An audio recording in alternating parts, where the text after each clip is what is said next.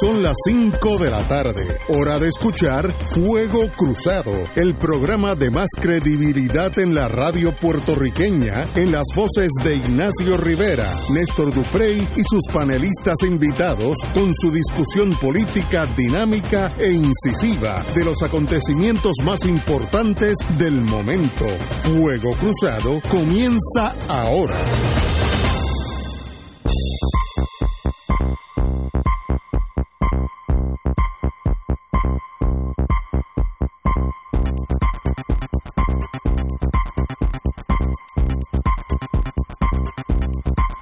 Amigos y amigas, Romancing the Stone, disfrutando la vida.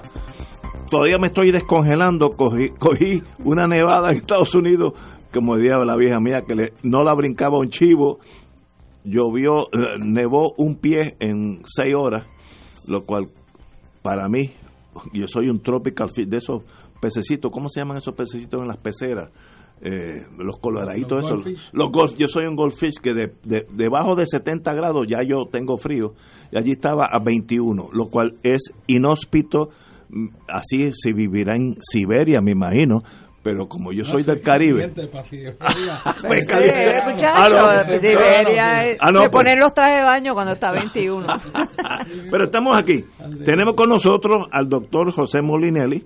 Obviamente ha habido unos terremoncitos, este, terremotos o, o amagues o de esas cosas que yo no entiendo. Y como yo he aprendido en la Usted vida, se fue y hasta tembló la- Mire, usted. yo me fui de Puerto Rico a New Hampshire de paso. Y empezó a temblar la En el tierra. PNP hay más candidatos a la gobernación. Oye, hay unos que desconocidos. sí, sí, sí, no, no, hay no. una señora que yo nunca había oído. Hasta Mane Cruzado radicó en el Partido Mane, que- Popular. No, sí, no, si Mane eso es, fue. mire, Yo me voy de aquí y el país está fuera eso de es como una control. especie de venta al pasillo. Ahí, eh, entonces, la tierra tiembla todos los días ahora. Ah, ahora- O sea, ahora es, digo, no es que ya nos explicará el amigo Pepe Pero- Molinelli, pero eh, ahora la gente está, esa es la nueva moda, la mochila, ya usted hizo la suya. yo no tengo Haga nada. su mochila. No porque- tengo nada. Pero y entonces, lo último, la guerra, que era lo que lo No, no, la guerra, al último viene la guerra. Pero esa- en esa me la voy a disfrutar Sí, yo, la segunda parte. Pero, doctor, usted sabe geomorfología, de lo cual es esa ciencia. Yo, yo vi, mis años pasados, yo vivía, cuando había 936, yo iba mucho a, a Puerto Príncipe, Haití. Y allí hubo un terremoto hace unos 10 años, give or take, Sí. que el hotel donde yo me quedaba, que era como el Caribe Hilton, un poco más, más pequeño, pero bajo, todos los pisos colapsaron, parecía un pancake. Quedó el piso uno con todos los otros techos. En otras palabras, no quedó nada. La fortaleza del Palacio Presidencial colapsó. En otras palabras, una debacle en la ciudad de Puerto Príncipe. Y entonces yo aprendí, porque como había vivido allí tanto tiempo, me di cuenta que los terremotos son bien peligrosos porque matan gente. Porque se- si me cae un edificio a mí de ocho pisos encima, por fuerte que yo sea, no voy a sobrevivir. Por tanto, cuando estaba en New Hampshire ayer, anteayer, empiezo a oír que en Puerto Rico hay movimientos sísmicos, como se llame eso, y para no meter la pata, ¿qué está pasando en. Puerto Rico y hacia dónde vamos? Pa- Mira, esto no Explícanos, es... a, esto a los que no somos geomorfólogos. No, mira, esto no es anormal. Esto, esto ha ocurrido en otras partes de Puerto Rico eh, y han habido eh, áreas donde ocurren estos enjambres y réplicas en otras ocasiones que ocurren después de un sismo mayor. Y ahora está habiendo un evento sísmico en este mismo momento, que está habiendo mucha actividad microsísmica. Este, un sismo de 5, 5.1, varios de 4.7 y cientos de magnitud menor. El problema es que Cientos, cientos, cientos, porque ahora hay instrumentación para registrar lo que cosa. nadie siente, así que, que pero lo puedes registrar en términos eh, eh, gráficos este, con los sismógrafos. Y obviamente está ocurriendo cerca de la costa de Guánica, Guayanilla y Yauco, o sea que está ahí bien pegado. ¿Y qué quiere decir eso? Y eso es lo que quiere decir que un sismo pequeño se va a sentir fuerte. Ah, porque, Porque uno de los factores que determina cómo tú sientes el sismo es a qué distancia tú estás del epicentro, que es el punto en la superficie donde ocurre. Pero en adición, estos sismos son están ocurriendo a poca profundidad. La mayor parte de ellos a menos de 10 kilómetros de profundidad, 6 kilómetros. ¿Qué quiere decir cuatro, eso en tres, dos. español? Eso quiere decir que al estar más cerca de la superficie, la energía llega más concentrada. Así que un sismo de Se siente 4, más fuerte. tú sientes un remesón fuerte. Porque está un más sismo, cerca. Un sismo de 5 distante o de 6 distante, quizás tú apenas lo sientes. Aquí Por habido- ejemplo, anoche hubo un hubo un sismo que la gente empezó a registrar en la noche cuando estaban escribiendo en las redes que se sintió bien duro, se sintió bien fuerte. Cuando llega la medición es 4.5. Era menor que otros que habían ocurrido, Exacto. pero era más cercano a la superficie. y ese remesón que la gente siente, eso en realidad es algo bien suave, comparado con lo que es un terremoto de verdad. no me diga Para eso. Ponerlo en perspectiva. Me está asustando, me está asustando. No, pero no, no, eso es como, como una brisa comparado con un huracán. O sea, está hablando de un viento fresco comparado con la fuerza de un huracán, que tú, o sea, una diferencia bien grande. Y naturalmente la gente siente que se tembló la, la mesa un poco, como yo estoy haciendo aquí, y ya piensa que fue un terremoto fuerte. Eso no es un terremoto. es algo bien leve. Es algo bien leve. Un terremoto fuerte, tú vas a tener dificultad en sostenerte de pie. Tú vas a Sí. sentir como si tú estuvieras encima de una alfombra y alguien te arranca la alfombra de los pies. Y esa es la sensación. Es como si tú estuvieras en un auto detenido y de momento arranca, que tú sientes que te mueves hacia atrás. Eso es un sismo fuerte. Cuando es fuerte, súper fuerte, que tú estás en uno grande, cerca del epicentro, es como estar en una montaña rusa. O sea, han habido sismos que arrojan la gente en el aire. Pero eso es, eso es tú estar en un 8 en el área del epicentro, ¿no? Eh, para tener un elemento de comparación, mira, estos sismos que están ocurriendo, por ejemplo, este que hubo de 5, pues comparado con el que hubo en 1918, que fue de un 7.3, ese de 1918 liberó más de mil veces la energía que se liberó con el más fuerte de esta secuencia que está ocurriendo ahora. Una de las preguntas que hace la gente es si eso ha ocurrido en otras áreas de Puerto Rico y la respuesta es que sí. De hecho, hace casi un mes hubo un enjambre bien fuerte en el cañón de la Mona, al noroeste. Han habido estos enjambres de actividad sísmica asociados a la falla meridional de Puerto Rico, en el área de Aguirre, en Patilla, al noreste de Puerto Rico, al norte de las Islas Vírgenes Británicas, en el sector del Sombrero, en la trinchera de Puerto Rico, en la falla de los 19 grados. O sea, eso no, verdaderamente no sorprende a nadie. Esto que está ocurriendo es un área que no estaba tan activa, que está mostrando actividad ahora, y lo que se está considerando es si esta zona de actividad sísmica puede migrar tierra adentro.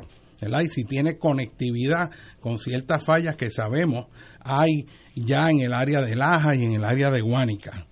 Para Pero ponerla en perspectiva, Esa, esa falla es reciente. no, las fallas falla están, no, esas fallas llevan ahí mucho tiempo. Lo que pasa es que hay muchas fallas que no se saben que están, a menos Porque que de momento sobre eso hace unos días en la esa es una que se está estudiando Exacto. allá en el departamento de geología. Este, los, los colegas allá este, han estado trabajando con una falla en el área de Guánica, este, que le han puesto el nombre de falla Montalva.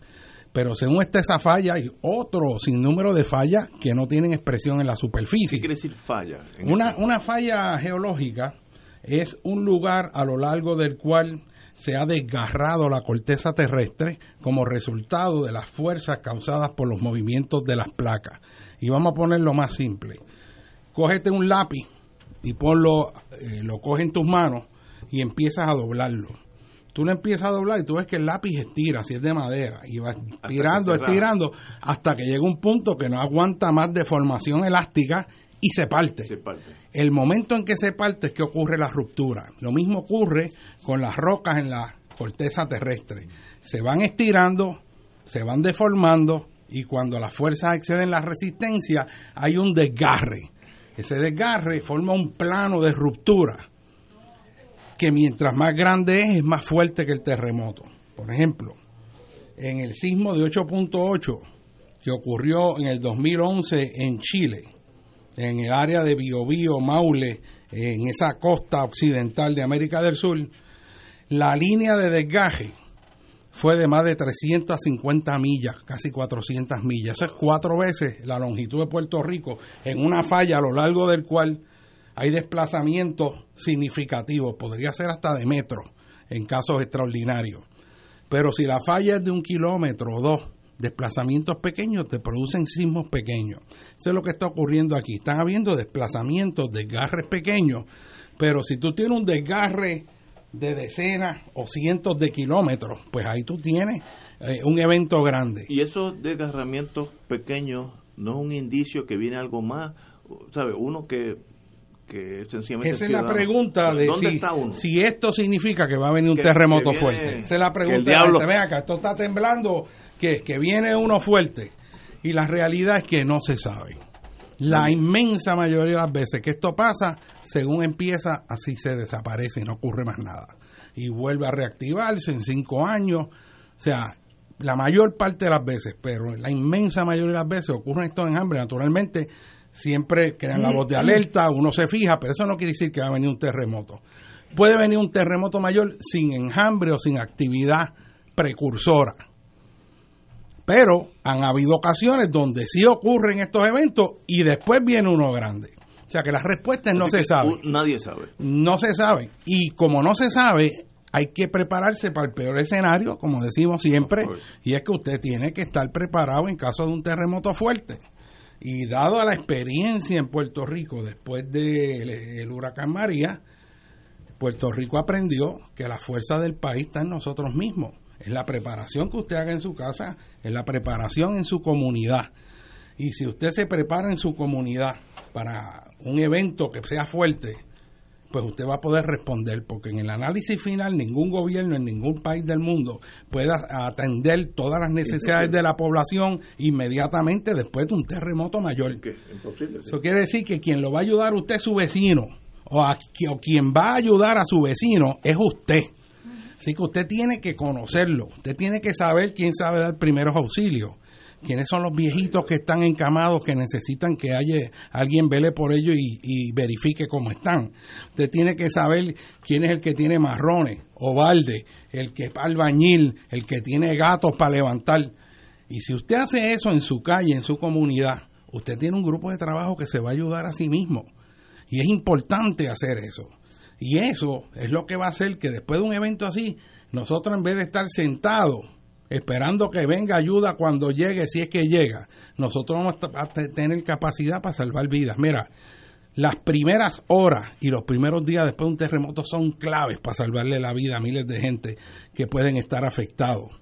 Así que esa respuesta rápida es fundamental que se dé. Y los ciudadanos tienen la responsabilidad de prepararse para ello. Cuando llegue la ayuda del gobierno, cuando llegue, pues bienvenida es, pero no te puedes sentar a ver qué vas a hacer. Y tenemos unos escenarios preocupantes en Puerto Rico, porque en caso de que hayan cientos de traumatismos por aplastamiento que resultan en caso de terremoto, aquí no hay capacidad actual con los hospitales para responder inmediatamente. Si tú vas a una sala de emergencia ahora y tienes que hacer fila, está lleno, no hay suficientes médicos. Imagínate que te llegue a los hospitales aquí eh, eh, en San Juan a cada uno que le lleguen 1.500 heridos con fracturas. Imposible, imposible. Entonces, Y no hay eso, casi eh, tampoco. eso es lo que hay que bregar ahora, porque no podemos empezar a ver qué vamos a hacer después que tenemos la catástrofe encima.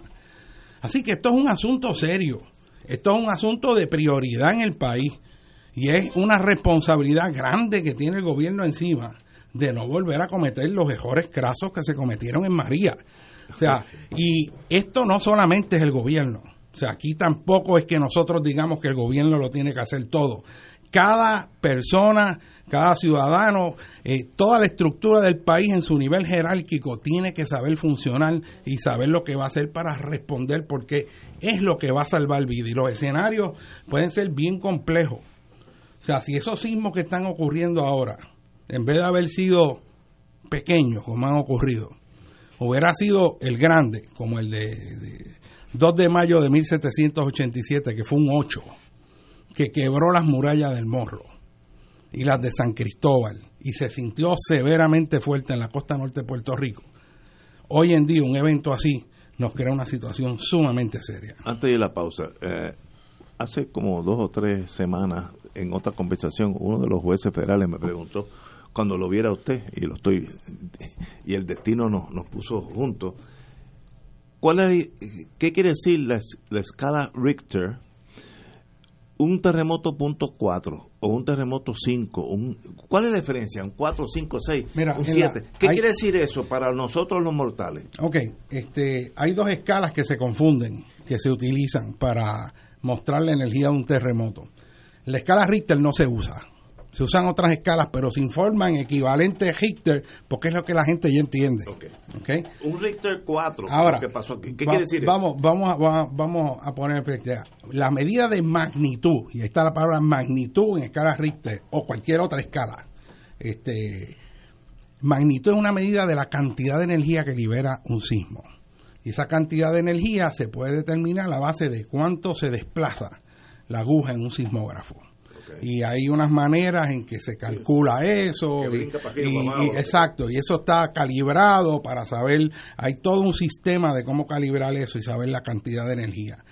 Lo que se sabe es, por ejemplo, la cantidad de energía de diferencia que hay entre una magnitud y la otra es un factor de 30. Eso es lo que quiere decir que un terremoto de 8 no es el doble de fuerte de uno de 4 sino que uno de 5 comparado con uno de 4, el de 5 es 30 veces mayor. El de 6 sería 900 veces mayor.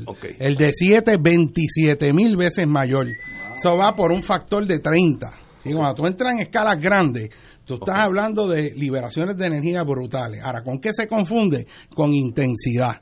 Intensidad en escala Mercalli modificada, que es la que se informa, Intensidad es una medida del efecto del sismo, de cómo lo siente la gente. Por eso en la noticia tú puedes ver en números romanos, cuando tú veas números romanos, quiere decir intensidad. Y te dicen, mira, el sismo tuvo una intensidad de 6. Eso no es magnitud. Un sismo de 4 cerca puede tener una intensidad de 6, que es como lo reporta la gente. Así que hay distintas escalas en el mundo. Antes se usaba la Rosiforel, hay, hay toda una serie yo de escalas. al juez, que me dijo que no entendía, y yo tampoco, entre un 4 y un 5, es, el 5 es 30 veces lo que fue el En 4. realidad son 32, pero Pero redondealo vamos, a 30. vamos a redondear. Sí. Y el 6 sería 30 por 30. veces el 5. No, no 30, por 30, Ah, no, no, muchacho. que es 900 veces más fuerte No. que el 4. Y Ah, el bueno. 7, comparado con el 4, es 30 por 30 por 30, son 27 mil veces más energía. Ah, pues, Por eso- cuando tú estás hablando de las escalas grandes, la cantidad de energía que se libera es una cosa... Lo de Que Haití. aquí, que brutal. aquí la escala grande sería sobre 5. Bueno, eso depende, eso lo tienes que calibrar de cuál es el efecto de acuerdo a dónde ocurre el sismo. Y y la pregunta sería, ¿y qué determina cómo se siente un sismo? ¿Cuán fuerte es? Pues uno es la magnitud, pero no es solo la magnitud, es a qué distancia tú estás de, de del la- epicentro. Sí, de la- del- Y otro, ¿a qué distancia estás del hipocentro? ¿Cuán profundo fue el hipocentro? Porque los sismos pueden ocurrir en la superficie, cuando hay ruptura superficial, o abajo. o a 5 kilómetros, o a 10, o a 100 kilómetros. No. Y en el Pacífico llegan a ocurrir a 6, 700 kilómetros de profundidad. O sea, que pueden ser de foco profundo. Ese es otro. El otro factor es cuál es la naturaleza de los materiales geológicos por donde pasan esas ondas.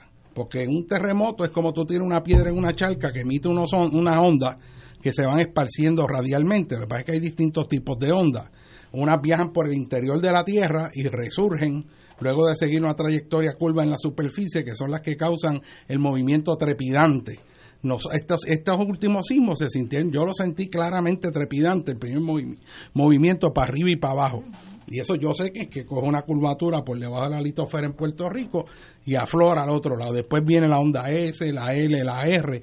Hay componentes que se filtran, hay unas notas, si fuera una orquesta emitiendo sonido, que es a fin de cuentas lo que está ocurriendo, son vibraciones que salen de un lugar que acaba de experimentar una ruptura y la idea es que unas se modifican, otras se amplifican. Cuando llegan a zonas donde el material está blando, que hay valles aluviales, rellenos profundos, Eso- la velocidad de esas ondas se reduce, pero se amplifica el movimiento. Es como las olas en el mar, si usted se fija en el mar, cuando tú miras bien, bien, bien atrás, lejos de la playa, tú ves pues que vienen pues las olas, pero según se va acercando a la costa, la longitud de la de la ola, de la onda se va cortando y la amplitud aumenta. Y al aumentar la amplitud es lo que crea la ola, porque la ola nada más se forma llegando a la orilla y es porque se acorta la longa, la, la, la onda. Pues lugares como el Caño Martín Peña, perímetro de la Bahía de San Juan, que es relleno, eh, la Eso zona no portuaria, es todo eso vibra mucho más fuerte. ¿Entiendes? Y entonces todas las estructuras que estén ahí van a sufrir aceleraciones más fuertes, movimientos más fuertes y por más tiempo, porque se queda oscilando. Si tú estás en terreno rocoso y firme y no estás en el pico de una montaña, la onda pasa rápido y la duración es más corta. Si estás en el pico, como se concentran las ondas desde abajo, tú puedes tener también un fenómeno de amplificación y los daños pueden ser mayores. Pregunta, el terremoto de Haití, ¿cuál fue en la escala Richter? ¿Cuánto fue? Siete nada más. Siete. Más pequeño que el de aquí, el de, mil, de que el de 1918 y 1867, que tienen una magnitud lo- estimada de 7.3. Y lo que han sucedido aquí en los últimos días son cuatro por ahí. Entre tres No, y la, la inmensa, eh, el- la frecuencia de sismo es inversamente proporcional a la magnitud. Ok. Este, por ejemplo, en el mundo se estima que en promedio una vez cada año ocurre un terremoto de 8 o más En el mundo entero. en el mundo entero. Wow. Y alrededor de, de 15 o 20 ve- veces eh, ocurre uno entre 7 y 8. Pero ya como 130 entre 6 y 7. Y después 1300, En- 13000, según vas bajando, va aumentando por un factor de 10. Y esas son unas regresiones matemáticas que se han hecho. Este, pero esto que está ocurriendo aquí, que hay mucho enjambre, mucho sismo pequeño, eso es natural que ocurra. O sea, eso. eh, No pero- es para salir corriendo. pero no hay que salir corriendo porque eso es lo natural aquí. Lo que nosotros pues, tenemos que movernos, y aquí vamos a la cuestión más amplia, filosófica, política, es crear una sociedad donde ocurran sismos, pero que no ocurran desastres. Sí. O sea, eh, en, en Japón, por ejemplo, Japón ocurren muchos terremotos y las casas apenas se afectan, exceptuando este fenómeno del maremoto que hubo. Que entró. Y hasta aquí viene otra cosa, que una cosa es lo que se estima a base de la experiencia histórica, porque el concepto es, tú miras a ver cómo se ha comportado históricamente un área y de ahí tú sabes qué espera en el futuro. Es como una persona, si se ha portado bien y es recto toda su vida, pues tú buscas una carta de recomendación y dices, "Ah, esta persona es y todo eso, no hay problema. Lo mismo pasa con los terremotos. Tú quieres saber cuán grandes pueden haber sido, pues tú buscas récord histórico. Y ahí tú sabes que tú debes esperar. Pero ¿qué pasa? Eso parte de la premisa de que el futuro se va a comport- comportar igual que el presente. Y para eso hay excepciones. El caso de Japón, pues diseñaron con factores de seguridad contra maremotos para el peor maremoto y aún así le pusieron un factor de seguridad, pero vino un evento todavía más grande. Sí que hay ciertos elementos de incertidumbre, ¿verdad? Eh, pero el escenario que nosotros esperamos, en caso de un terremoto fuerte en Puerto Rico, y ahora mirando al pasado, no es que la isla quede destruida, como mucha gente con ansiedad piensa que la isla se va a hundir, eso es falso. Muchas veces yo le he dicho, pero vuelvo y lo digo, la isla es firme y sólida. Nosotros estamos cimentados en roca maciza. Nosotros somos la parte emergente de un gran sistema montañoso submarino que viene desde América Central, desde Guatemala y Nicaragua, pasando por Jamaica, el sur de Cuba, la Española, Puerto Rico y el arco de las Antillas Menores hasta llegar a Trinidad. Todo eso, islas que hay ahí, las Antillas, el archipiélago antillano, es meramente la parte que emerge de montañas inmensas que están... Mira si es grande la montaña que está Puerto Rico, que si tú pones el monte Everest en la parte más profunda de la trinchera de Puerto Rico, que es donde está la profundidad mayor del Océano Atlántico, lo que sale es un piquito de varios 2 o 300 eh, metros. Eso es todo. O sea, es casi de la profundidad del monte Everest completo. Para que entiendan la profundidad que hay. Pero eso es una montaña que viene sólida. Y otra cosa, la punta de esa montaña está para arriba y no para abajo. Y algo que a ustedes les parecerá curioso eso, pero hay mucha gente que en algún lugar, en algún momento de la historia de Puerto Rico, le enseñaron, en algún libro escribieron que Puerto Rico tenía forma de cono. Sí. Pero nunca especificaron en qué dirección estaba la punta del cono. Y como cuando tú usas el cono de piragua y te dan el cono es con la punta para abajo, inmediatamente la gente pensó que la parte arriba era, era donde está Puerto Rico y la puntita abajo era el cono. Y eso ha, causa- ha causado pánico en el mapa mental de cómo el puertorriqueño ve su propia tierra, que abona al sentido de vulnerabilidad que mucha gente siente con Puerto Rico que se va sembrando desde que somos niños. Es el puntito en el mapa que no se ve en tu primera clase de estudios sociales en geografía. Es la isla que se hunde completa si hay un terremoto. Es la isla que tiene forma de cono con la punta para abajo y que lo firme es el continente. Eso va socavando la, la, la visión en el sentido amplio filosófico, ¿verdad? De lo que somos nosotros. Pero es importante que nos preparemos. De hecho, si las yo tengo un folleto aquí que hicimos ya hace bastantes años y que está vigente. Esto lo hicimos cuando Héctor Luis Acevedo era alcalde de la ciudad capital. Eh, hicimos un folleto de cómo prepararse en caso de terremoto. ¿Y dónde se Y aquí tiene toda la historia de los terremotos en Puerto Rico, los efectos, lo que usted puede esperar, los mitos y falacias, las causas de los terremotos. Y el afiche contiene también lo que hay que hacer antes, Ah. durante y después de un terremoto explicado.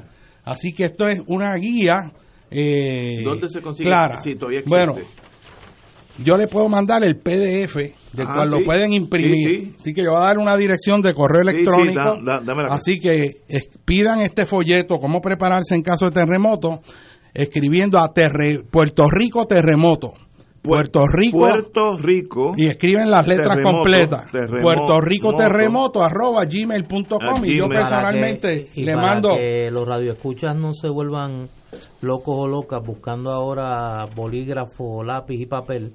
eh, vamos a coordinar con el doctor Molinelli para que nos envíe el PDF. Nosotros muy gentilmente lo vamos a subir en nuestras plataformas digitales, tanto en bien. Facebook como en Twitter y demás. Pero también escríbanlo también, las dos. Estamos dándole difusión. de hecho, yo lo anuncié en otros lugares. Puerto Puerto Remoto. Rico Puerto terremoto. Rico terremoto. Terremoto, arroba, gmail.com. gmail.com. Excelente. Escriban ahí, yo le, se lo mando. Tienen que esperar porque saben que ya hay más de seis mil peticiones.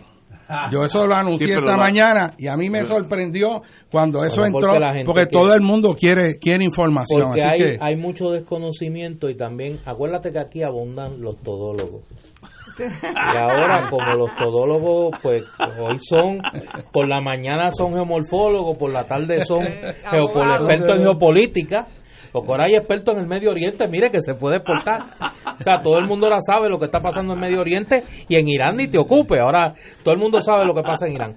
Pepe, yo tengo una pregunta Dime. eh, que, que es en, que, que es quizá lo que a la gente le, además de qué va a pasar, más le preocupa.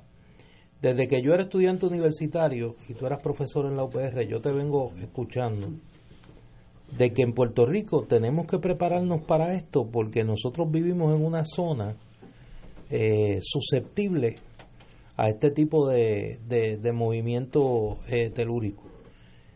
Y eso contrasta con los recursos, el tiempo que le ha dedicado el gobierno a este tema.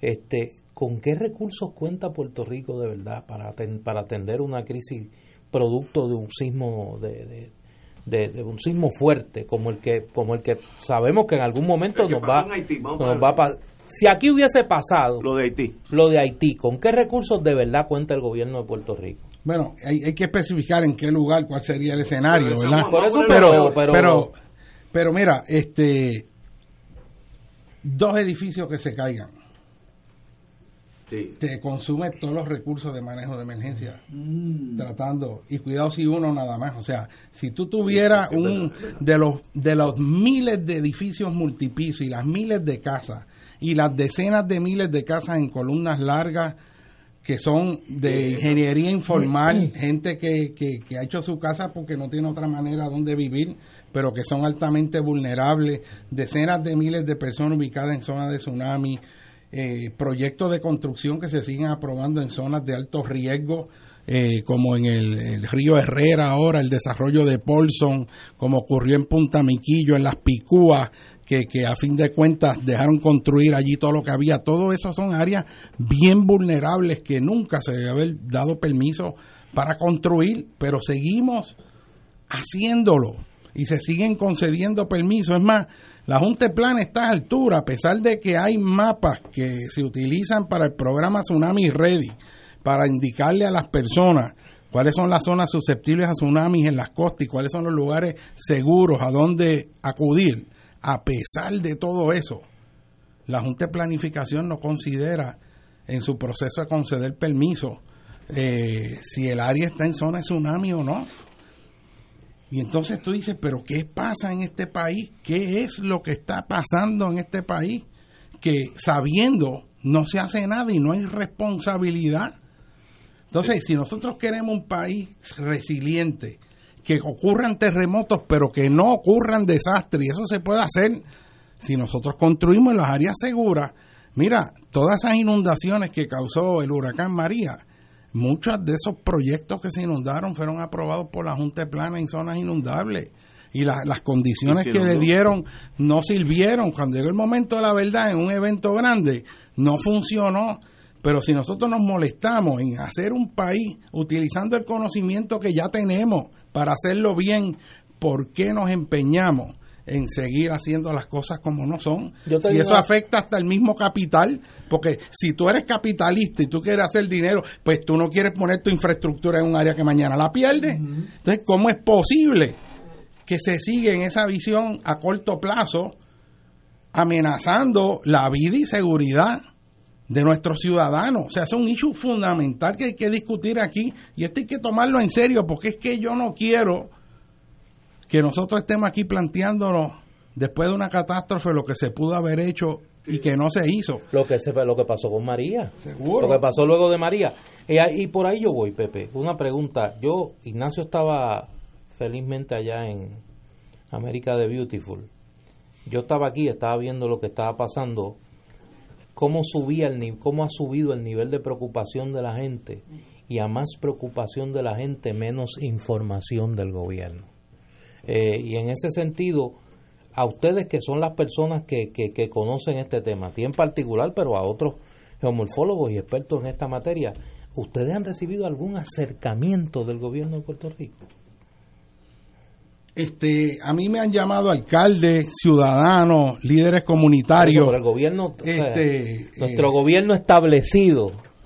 eh, Lo que llamo el Bueno, no, no, yo no he recibido ninguna, eso. ninguna llamada o, o mensaje porque formal. yo, yo de las cosas que formal. de las cosas que pensaba era hace dos tres años si mi memoria no me falla yo recuerdo la dirección de la red sísmica haciendo lo impensable en una campaña pública porque le pretendían recortar el presupuesto a la red sísmica. O sea y entonces ahora tú ves cómo de momento estamos pasando una crisis que no es nueva como tú nos explicas y el gobierno básicamente no sabe, tú, tú oyes al director de manejo de emergencia y lo que te da es ganas de ir al aeropuerto y salir corriendo porque el nivel de, eh, de desconocimiento que, que exhibe es preocupante.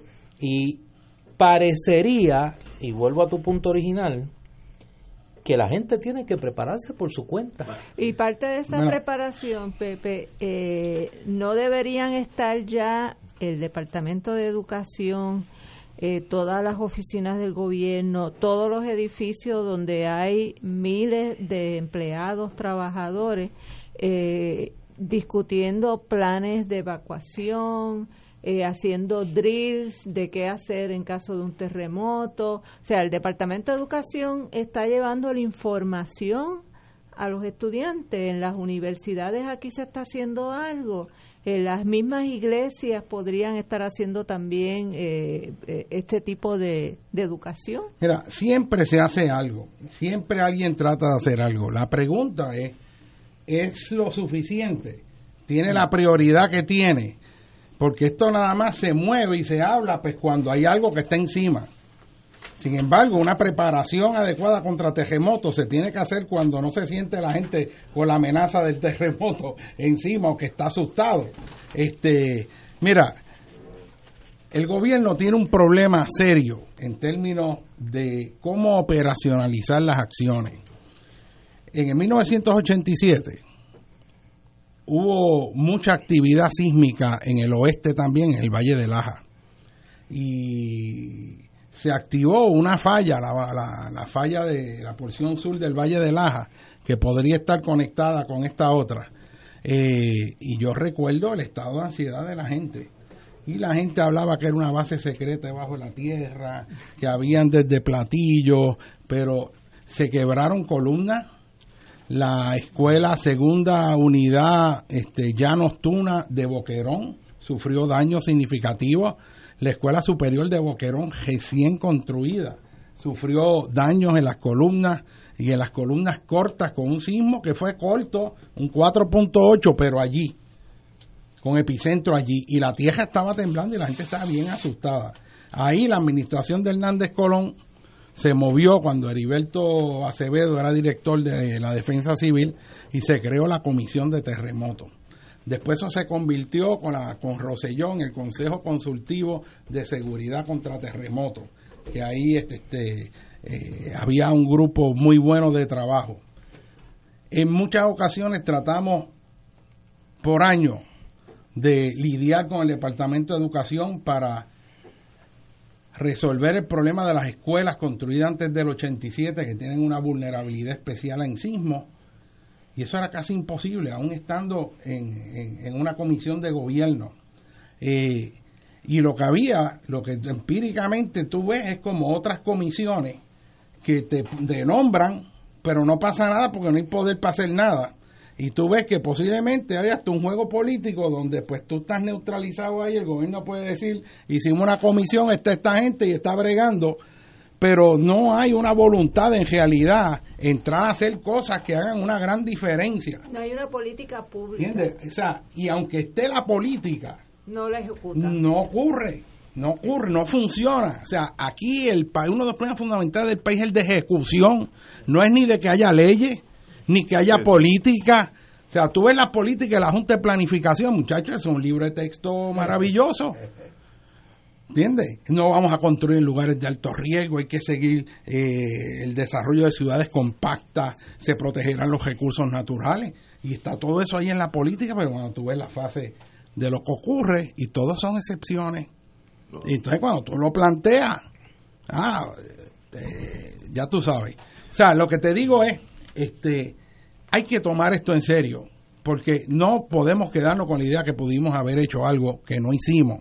Y, vuelvo y lo digo, y mira, aquí se hacen comisiones de cambio climático y se hacen comisiones de esto. Y yo por décadas, yo he visto eso. Se hacen proyectos de vamos a, a, a ver Puerto Rico 2000, después vino Puerto Rico 2005. Y uno cuando estaba empezando en esto va lleno de entusiasmo. Oye, yo quiero ser parte de la diferencia para ayudar al país. Tú te metes ahí, este, le metes horas largas, pones tus mejores ideas, sale el documento y si logras que salga escrito, tú estás contento. Y cuando tú miras después qué pasó, no pasó nada. No pasó nada. Está como las Entonces, ¿cómo podemos nosotros cambiar ese sistema para que las cosas se hagan? Yo aprendí con María de la forma más difícil. A la hora de los tomates tú estás solo. Y yo, y yo en mi piso hicimos una comuna. Yo tenía una hornillita de esa de gas militar que hacía 40 años que no la usaba, se usó. Yo cocinaba para todo el piso, todo el mundo compraba lo que podía. Y la policía era inexistente en los primeros dos semanas no, tú estabas solo. también. y eso ahí eso nos enseñó a ser más duros los chinos dicen los golpes que nos rompen tu espalda te hacen más duro y eso es verdad. Nosotros somos más duros ahora que antes. Ya yo puedo vivir eso. Antes yo estaba muerto de miedo porque era una cosa desconocida. Sin electricidad. Yo vivo en un piso 19 bajar y subir es una a gente que no podía bajar ni subir pero sobrevivimos. So we can take it, como dicen los ingleses. Pero en, cuando llegue un terremoto, Dios no lo quiera, mira, va a ser otro María. El gobierno va a estar totalmente impreparado, la infraestructura gubernamental no va a existir y vamos a estar solitos a lo María. Soy cínico, pero esa es una de mis características. Y sencillamente es una desgracia, pero contar que algún día un gobierno lea los proyectos y los estudios que ustedes han hecho, que ya están escritos, que lo lean y lo pongan en ejecución. Yo, si fuera apostador, 10 a 1 que no lo van a leer. Bueno, como, me, como me señala un querido amigo Radio Escucha y que conoce de este tema mucho más que yo, llama la atención que en Puerto Rico existe un departamento de recursos naturales y ambientales, pero no existe un, un servicio geológico como existe en otros países del mundo. Más aún en una zona un, un, país que está en una zona susceptible a este tipo de, de movimiento telúrico. En Es el- Bueno, increíble. en, en el, el Departamento de Geología en Mayagüez pues tiene una generación de jóvenes puertorriqueños este, que son geólogos a nivel doctoral, este, que están abriendo paso y haciendo trabajos buenos. sí, pero es desde la academia. Es desde la academia. Por eso. Es desde la academia. Por eso. Y, y, y hay una desvinculación grande Total. este, entre, entre uno y otro. No, no, por eso te Los esfuerzos que se hacen, yo que vengo de la academia, es por iniciativa de uno. Bueno, por eso te pregunté Este, con y- toda malicia, porque yo estaba seguro que la respuesta era que no. En términos de qué contacto había hecho el gobierno de Puerto Rico con ustedes, con la academia, con los científicos puertorriqueños en un momento como este. Este, Muy poco. eh, hubo, yo recuerdo al geofísico que era muy bueno, Bill McCann, este, cuando vino acá que, que, que se convirtió eh, el hombre, de- y me acuerdo eso fue para la época en que empezó la comisión, este, y, y él se tuvo que ir de Puerto Rico.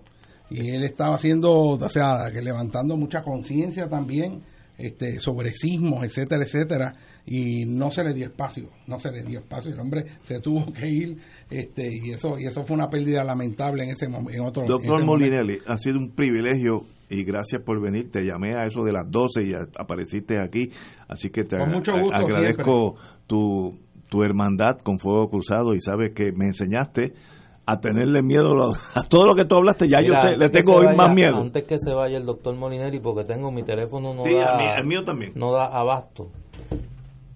Las personas que nos están escuchando, ¿qué deben hacer? En la concreta. Bueno, para empezar, busque el folleto que le va a dar lo que tiene que hacer en detalle. Puerto Rico Terremoto a gmail.com, escríbalo así, yo le mando ese folleto, ahí va a estar lo básico para la- iniciar el, el qué cosas tiene que hacer antes. Y el antes es importante porque es toda la manera de usted mitigar los peligros que usted tiene en su casa. Mire, la probabilidad de que su casa le caiga encima es bien baja, sobre todo si es una casa diseñada por ingenieros. Esas casas van a quedar en pie, pero usted puede sufrir mucho daño por las cosas que le caen dentro de su casa encima. Y puede tener muchas pérdidas.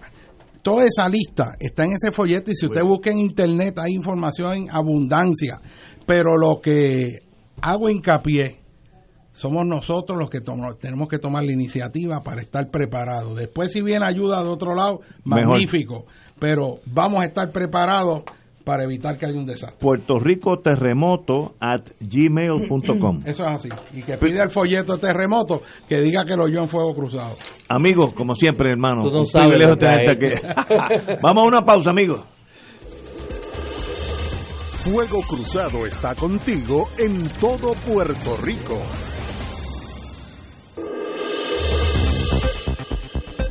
Y ahora continúa Fuego Cruzado.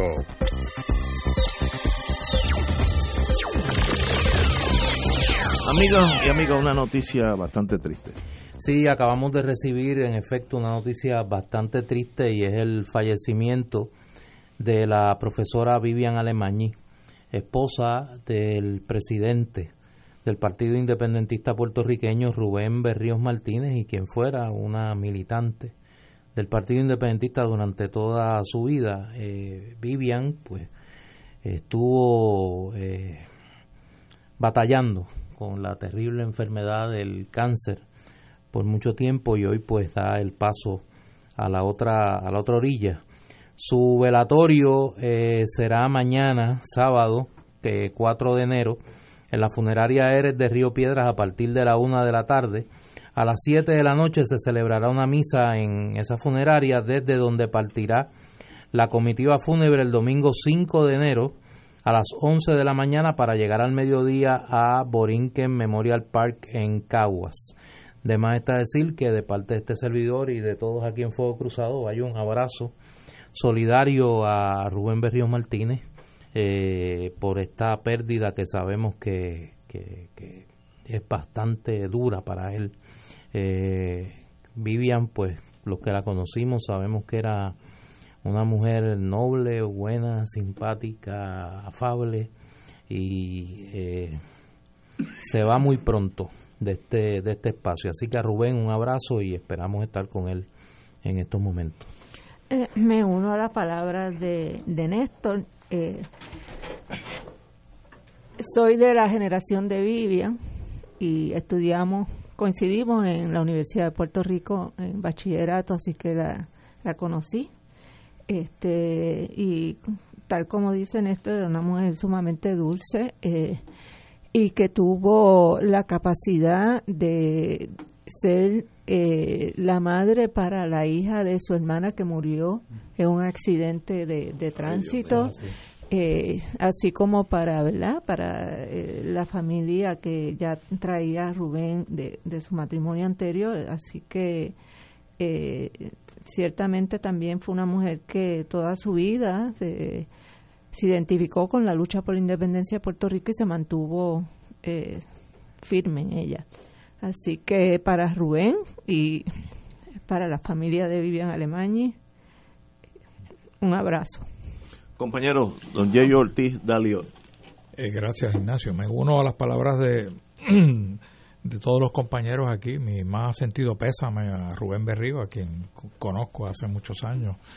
Eh, la pérdida eh, de su esposa no es algo fácil, así que le deseamos mucha eh, mucha fuerza en este momento de, de, un- de una gran pena. Así que mi más sentido pésame, Rubén Berrío.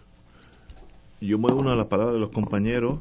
eh, no tuve el privilegio de conocer a la señora Alemañi, pero sé el dolor que debe estar pasando Rubén. Estos son momentos bien difíciles y sabes que estoy a tu lado en este momento difícil, Rubén, querido hermano. Bueno, señores, vamos a aterrizar, como decía el profe. eh, vamos a aterrizar en Isla Verde. No, espérate, no, no, tenemos que aterrizar en Washington, porque, eh, como hubiera dicho la vieja mía, el diablo está suelto por allá. Hace horas, Literalmente. literalmente, el diablo está suelto, literalmente. Las potencias mundiales advirtieron hoy que el mundo se ha convertido en un lugar más peligroso y pidieron moderación luego que Estados Unidos mató al general de mayor rango de la República Islamita de Irán. Eh, China, Rusia, Francia y otras naciones, eh, miembros permanentes del Consejo de Seguridad de las Naciones Unidas, se pronunciaron en forma contundente sobre el ataque aéreo que acabó con la vida del general Qasem Soleimani en las inmediaciones del aeropuerto de Bagdad en la madrugada del viernes. La, sa- la Casa Blanca dijo en un tweet, que es una forma extraordinaria de comunicarse con el mundo, un tweet, que Soleimani, que dirigía la fuerza Quds, debe decir kurda. No, eh, no, no, no, Quds, Quds, K- K-U-D-S. Sí, es una fuerza especial de- del ejército republicano. Ah, como un batallón especial. Que dirigía la fuerza Quds, responsable de la campaña iraníes en el extranjero, estaba desarrollando activamente planes para atacar a diplomáticos y militares estadounidenses en Irak y en toda la región. Ay, Dios. Bueno, No- eso, eso alega, ¿no? eh, no, no, eso es lo que dice la Casa Blanca. En un tuit, ¿sabes? Un tuit. Cito. Nos despertamos en un mundo más peligroso. La escala militar siempre es peligrosa, admitió el- la viceministra de Exteriores de Francia, Aniel Monsachin, en declaraciones a, la radio francesa. Cuando ocurren estas acciones, estas operaciones, podemos ver que la escalada está en marcha. Rusia calificó el ataque norteamericano en Irak plagado de graves consecuencias. Eh, China dijo que está muy preocupada. Sencillamente, pues esto es difícil hasta de analizar porque como, como, como no es analizable, pues entonces mientras más analiza uno, más se, se pierde. Estados Unidos, convencido que es el policía del mundo, pues tiene el derecho de eliminar a cualquier ser humano en cualquier sitio del mundo. Este señor era el general de mayor rango en los Estados Unidos, en, en Irak, Irán. en Irán, el equivalente al Joint Chief of Staff de, de los Estados Unidos, y porque hubo un ataque en territorio iraquí, que ahora es un protectorado de los Estados Unidos, por alguna de las tribus que ellos dicen que son iraníes, chiitas o suní, uno de esos dos, pues Estados Unidos dice, espera, si tú me tocas a mí, yo te toco a ti. Entonces escaló, tiró el doble seis en el domino, en la mesa, y trancó el domino, matando al general número uno de las Fuerzas Armadas iraníes. Un acto bélico, esto es un acto de guerra, aquí no hay excusas posibles, yo creo que es una locura, y sencillamente esto comienza ahora. yo puedo predecir en la poca inteligencia que tengo de ese mundo, como dicen los militares, el enemigo te va a atacar por tu punto más débil. Así es que los iraníes averiguarán cuál es el punto más débil de los Estados Unidos y van a balancear esa muerte con otra matanza. Si por ahí seguiremos hasta que terminemos con la de hidrógeno, pues espero que no.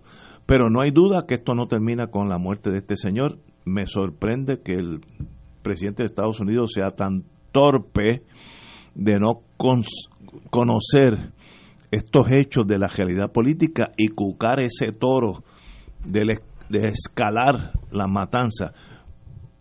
Conseguir la paz es más difícil que matar gente. Matar gente es bien fácil.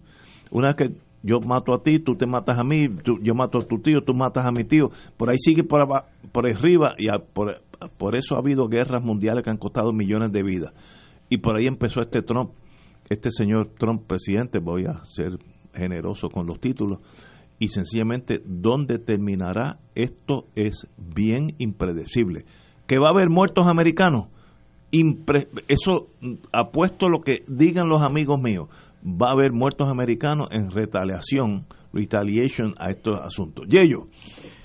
Mira, eh, Ignacio, eh, eh, la acción del presidente que todavía no ha explicado, ¿no? Porque lo único que ha explicado es que este señor el que estaba planificando muertes futuras de norteamericanos con presencia en el área del Medio Oriente, eh, eso es todo lo que han dicho. Eh, eh, no solamente eso, tampoco siguió los procedimientos ordinarios de notificar a lo que llaman la ganga de los ocho.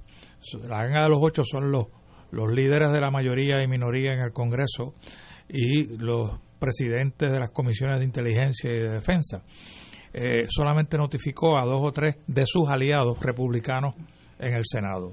la señora Pelosi ya levantó eh, una protesta de que no había logrado ni la notificación ni la aprobación del Congreso para este tipo de, actuación que se podría tildar de ilegal, eh, porque eh, esto fue un acto de eliminar a un general de una, de una nación extranjera en territorio de otra nación extranjera, sin notificarle ni siquiera a ese aliado que es Irak, ¿no?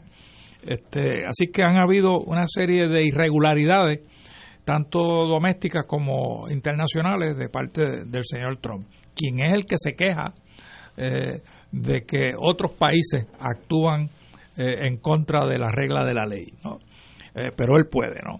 Lo otro que, que, que sucedió es que hace, hace unas horas atrás desplazaron ya 3.500 tropas de la 82nd Airborne Division, que están establecidas en Fort Bragg, North Carolina. Los, paracaidistas. Paracaidistas. Eh, eso para añadir a los 750 que habían enviado de Kuwait, que estaban eh, estacionados allí, como resultado del ataque que hubo de la milicia eh, o de iraquí, que hubo a la embajada estadounidense en, en Bagdad, que viene como resultado de la, de la matanza también de 25 eh, personas y un sinnúmero de otros heridos eh, de una milicia que eh, culparon por haber este, matado a un contratista norteamericano. así que ese, ese es el los eventos inmediatos. Pero si tú lo, lo ves en un contexto mucho más amplio, tienes que recordar que cómo empezó todo esto. Comenzó todo esto con un ataque de Estados Unidos a, Irak bajo la premisa de que habían allí este eh, armamentos eh, que, de, destrucción masiva, lo cual era un tremendo embuste, eh, embuste. Así que han destruido a un país completo y posiblemente a una región completa. y ahora este presidente que había dicho que él se estaba retirando de Siria y que él estaba en contra de la guerra y que estaba retirándose de Afganistán, lo que ha es prendido la mecha con esta, con esta matanza. Mecha que se negó a, activar tanto el presidente Bush como Obama, porque esta no es la primera vez eh, que se ha discutido eh, y se ha dialogado sobre eliminar a este general eh, de Irán, que obviamente es una persona con mucho poder político y poder militar en esa área.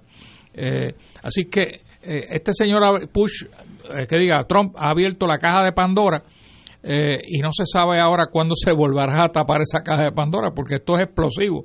Eh, Irán no es no es un no es un ejército pequeño, tú lo sabes, Ignacio, es un es un país muy poderoso y posiblemente también tenga armas nucleares. Así que eh, a dónde dónde dónde termina todo esto, particularmente cuando Estados Unidos posiblemente esté solo en esta gestión, porque este señor ha insultado en el proceso desde que es presidente a todos sus aliados, eh, a, todos sus aliados. Entonces uno pregunta, ahora está ya llamando a Macron para que lo ayude. Y, tú crees que Macron, después que lo ha insultado 20 mil veces, va a estar en actitud de ayudar a, un evento en, en, el cual él no tuvo ninguna incumbencia y ninguna injerencia?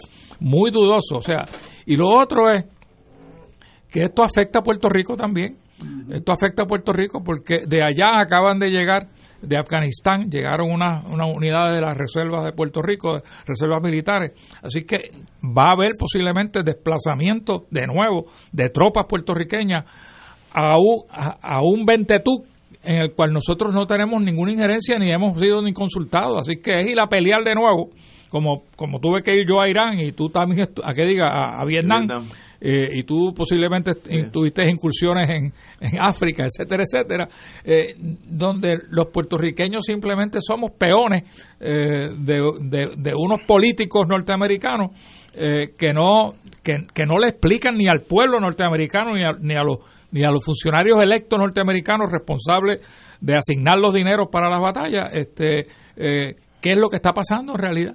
No sabemos nada, Son las seis de la tarde, tenemos que ir a una pausa y regresamos con don Wilmar Reverón. Fuego Cruzado está contigo en todo Puerto Rico.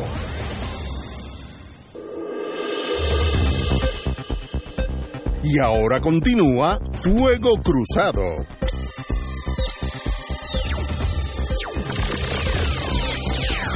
Amigos y amigas, regresamos, estamos analizando la la acción de Estados Unidos bélica de matar el, el general de más rango del ejército iraní eh, vía la electrónica de hoy en día, las la, la cuestiones eso de drones y todas, esas, esas cosas que suceden hoy en día, con las consecuencias que estamos especulando que podrían suceder. Yo sé que ninguna de las consecuencias que especulemos va a ser positiva. Va a haber sangre, va a haber muertos, ciudadanos americanos, espero que no pase, pero, pero o, algún puertorriqueño, pero uno no sabe dónde, como dice, como digo en el mundo militar, el enemigo te ataca por tu punto más débil. Me estoy inventando esto. Ahora mismo puedo un restaurante en Copenhague, que nadie piensa que allí, donde los americanos eh, pues se concentran. Y allí pueden poner una bomba. Esta noche matar 17 americanos y 40 daneses, pero eso es irrelevante. Eh, eso es detenible, no es detenible. Tú no puedes velar todos los sitios del mundo donde hay norteamericanos. Así que te van a atacar por donde menos tú esperas. Wilma.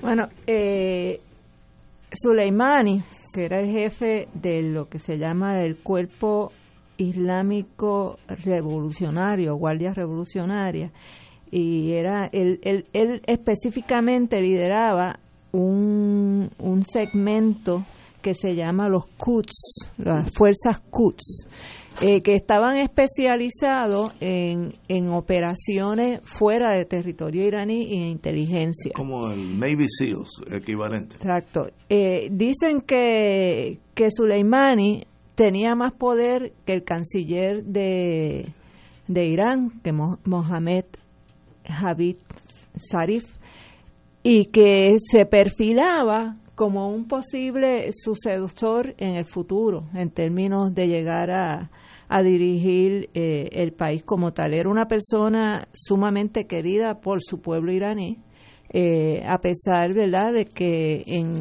estas últimas semanas en Irán la, hubo eh, protestas de porque Irán pues es un estado teocrático eh, donde se, la religión eh, islam rige toda la vida de las personas en Irán y, pues hay ya pues sectores de la población que se sienten un poco eh, verdad eh, inhibidos o, limitados eh, por todas las imposiciones de la religión que se le que se le aplican a la población especialmente a la, a las féminas.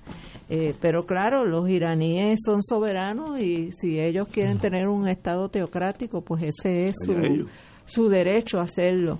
Eh, este Soleimani dicen que había eh, creado una, un, un arco de influencia en Medio Oriente que corría desde el Golfo de Omán a través de Irak Siria y el Líbano y hasta las costas este del mar Mediterráneo.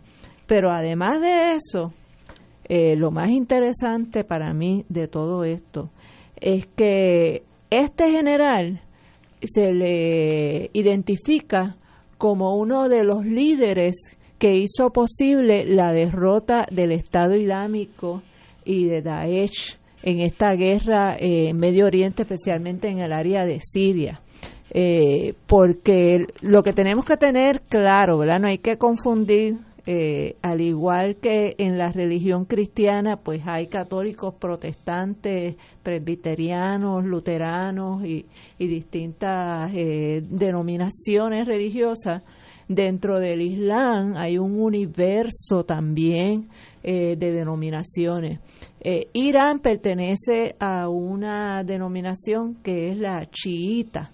Eh, Irak, a pesar de que estuvo dominado por los sunnis, que eran los que representaba Saddam Hussein, eh, son, los sunnis son una minoría en Irak.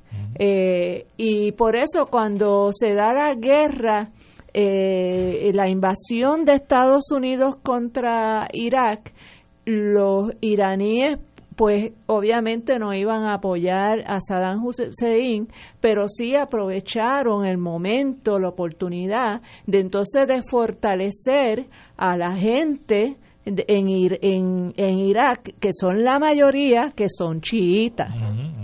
Y esa mismo, esos mismos grupos chiitas eh, hicieron coalición con Anwar Sadat en, en Siria, que pertenece a otra denominación que es la alawita, pero que tiene una buena eh, sinergia con los chiitas y se aliaron los chiitas, los alawitas eh, contra el Estado Islámico en su vertiente ISIS, en su vertiente Daesh eh, y también eh, como parte de la coalición en esta en este conflicto eh, lo estaba Hezbollah también del lado de los iraníes y de los sirios.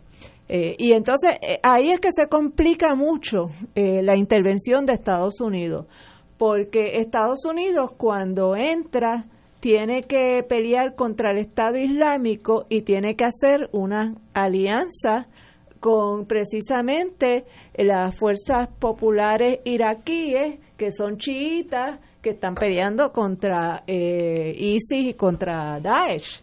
Este, y entonces ahora, eh, al, al Estados Unidos querer salirse de Irak, y dejar en control a personas que respondieran a Estados Unidos, obviamente, no quieren que las fuerzas populares eh, iraquíes, los mismos que fueron sus aliados en la lucha contra el Estado Islámico, sean los que se apoderen del gobierno. Y entonces ahí es como dicen en el campo, ahí es que la puerca entorchó el jabo. Este, porque entonces eh, empiezan a, se viran contra los que habían sido sus aliados estratégicos y empiezan a atacarlos. Y se empiezan a atacar de parte y parte, porque obviamente los chiitas en Irán eh, no, tenían ninguna simpatía con tener que aceptar la intervención de Estados Unidos, pero pudieron eh, hacer esa alianza estratégica para poder contrarrestar al Estado Islámico y a Daesh. Eh, y ahora mismo, pues entonces, este ataque que ha hecho Trump contra esta, este líder que es un líder querido, admirado por su pueblo y en todo el Medio Oriente, sobre todo por toda la población que ha estado luchando contra el Estado Islámico, eh, pues entonces ahora están, eh, eh, lo que ha tenido es el efecto de unir a todos estos distintos grupos que no necesariamente estaban tan unidos pero que ahora están en, eh, todos eh, eh, con la consigna de que Estados Unidos es el enemigo, es el diablo, es el terrorista de, Medio Oriente, que hay que sacar Estados Unidos y muerte a Estados Unidos. y entonces eso crea una situación de peligro para todos aquellos que utilizan el pasaporte de Estados Unidos para viajar este porque allá no distinguen entre si uno es puertorriqueño o es de, New Hampshire. Este tienes el pasaporte americano eres, americano, y, punto y se acabó. Eh, y, y nos, nos crea una situación de peligro a nosotros los puertorriqueños que sin tener que, que ver nada con esta situación en términos de que ni, la provocamos, ni la controlamos, ni participamos en ella, podemos terminar eh, enredados en la misma. A mí no me ha sorprendido lo que ha sucedido porque desde que le radicaron los artículos de residenciamiento a Trump, lo primero que yo pensé, ¿qué guerrita se irá a inventar Trump? Para desviar la atención de, residenciamiento. Y, y ya yo la estaba esperando como para Nochebuena, porque sabes que a ellos les encanta, ¿te acuerdan que cuando hicieron el ataque a Irak fue un 24 de diciembre? Este, y ya yo estaba esperando que en, que en algún momento en las Navidades eh, sucediera algo. Así que cuando me entero de este ataque en Irak, que tiene también la complejidad de que están atacando a un Estado soberano, entre comillas, ¿verdad? Porque sabemos que ha estado bajo el control de Estados Unidos, pero que el presidente actual eh, ha estado jugando un, eh, un juego, haciendo un baile en una cuerda floja como la de Walenda, pues, este, que ha, que ha mantenido un balance de tener buena relación con Estados Unidos y a la misma vez con Irán, que eso no es fácil. Eh, pero de alguna manera el presidente de, de Irak actual lo había logrado. Pero ahora el pueblo no le va a permitir, no, le va, no, no va a apoyar que se sigan manteniendo buenas relaciones con los Estados Unidos, o sea que también le complica la situación al gobierno actual de Irak. Y, y esto pues eh, ya la bolsa se desplomó, ya el precio del petróleo subió 4.69%. Eh, irónicamente, Irak, eh, en Irán, parte de las protestas había sido por eh, porque habían aumentado el precio de la gasolina, porque al caerse el precio del petróleo, Irán es un país que depende mucho del petróleo como rubro principal en su economía, pues eh, es la, ahora al subir el precio del petróleo, Irán se beneficia, o sea, tiene un beneficio colateral este, con, con esto que ha sucedido. Pero lo cierto es que Soleimani va a pasar a la historia como el general que fue el, la principal cabeza en la derrota del Estado Islámico insurgente en el Medio Oriente. Yo creo que aquí, aquí hay una apuesta muy arriesgada en dos dimensiones, eh, además de la complejidad tribal eh, y religiosa que tiene eh, esta franja del Medio Oriente, que me parece que Wilma lo ha explicado muy bien. Aquí hay una apuesta geopolítica norteamericana que es a intentar romperle el espinazo a el gobierno iraní que está pasando por la situación más difícil a nivel interno desde la caída del Shah y el triunfo de la, revolución del Ayatollah Khomeini en 1979 que es una jornada de protestas que ya llevaba prácticamente, va para su segundo mes, desde mediados de noviembre, y que registra un número de muertos y arrestados que, que repito, desde la década del 70 no se veía en Irán.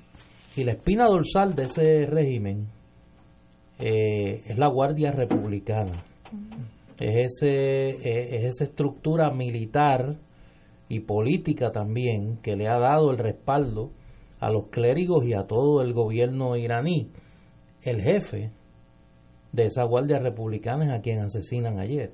Y no solo es el jefe de la Guardia Republicana, se había convertido en un referente importante de esa, de esa cadena de regímenes y de movimientos políticos en el Medio Oriente que comenzaban a tener no solo una actitud contestataria frente a los Estados Unidos, sino la posibilidad de convertirse en un eje de poder en el Medio, en el Medio Oriente, sumando a ese eje de poder el gobierno iraquí, que había comenzado a dar unos pasos de acercamiento y ya tú tenías a Siria, tenías Hezbollah en el Líbano, tenía eh, el, el, gobierno iraquí con una presencia de Hezbollah importante y ahora, claro, respaldados militarmente por el gobierno iraní.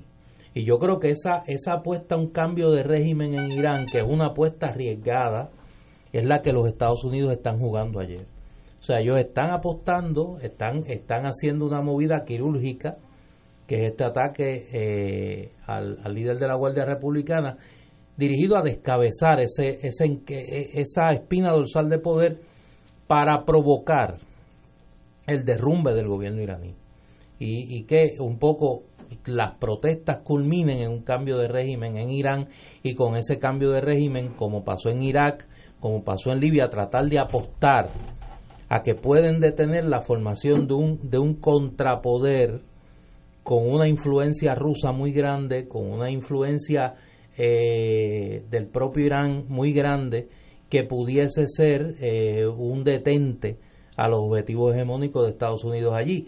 Estados Unidos está prácticamente solo en la región, porque Arabia Saudita, recordemos, está comprometido también en términos de no poder actuar, porque tendría que escoger en cuál de los dos bandos se quiera alinear y, lo, y los saudíes han sido muy hábiles en caminar esa línea, esa línea muy fina. Solo le queda eh, Israel, el gobierno de Israel, que está pasando por sus propios problemas políticos. Claro, a eso hay que sumarle el elemento de distracción interno en los Estados Unidos que esta movida va a tener de cara al eventual juicio de eh, del presidente Trump, que sabemos que está esperando el reinicio de la sesión congresional ahora luego de, de la Navidad para ver qué va a pasar, qué va a pasar allí.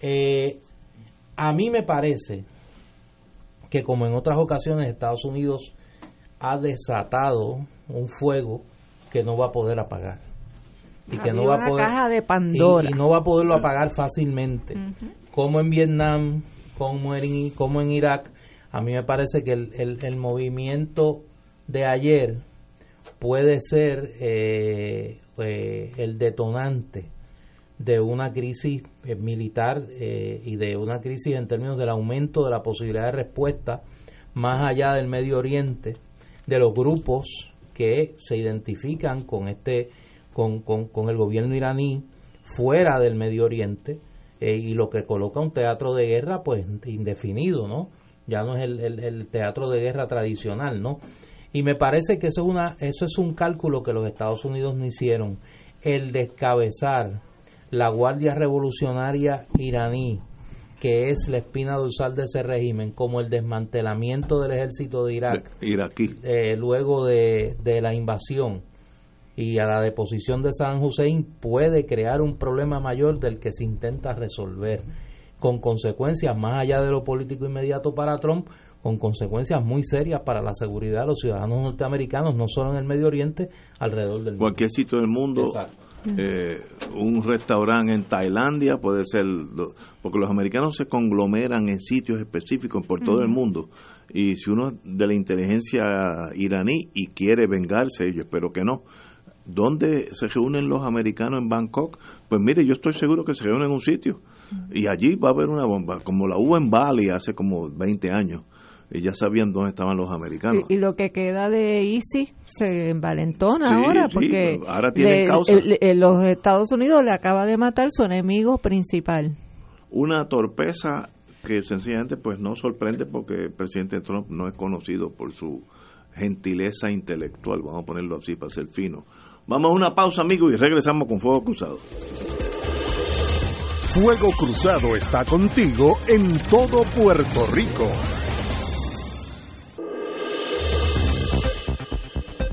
Y ahora continúa Fuego Cruzado.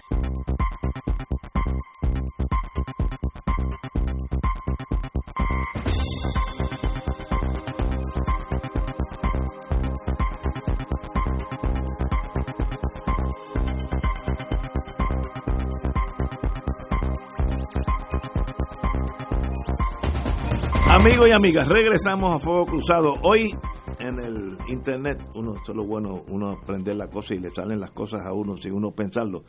Diez estados van a perder distritos congresionales en, el, en las próximas elecciones, el 2020, según el censo del 2020.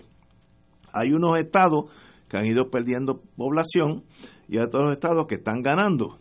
Entonces los 435 eh, representantes se dividen por la población.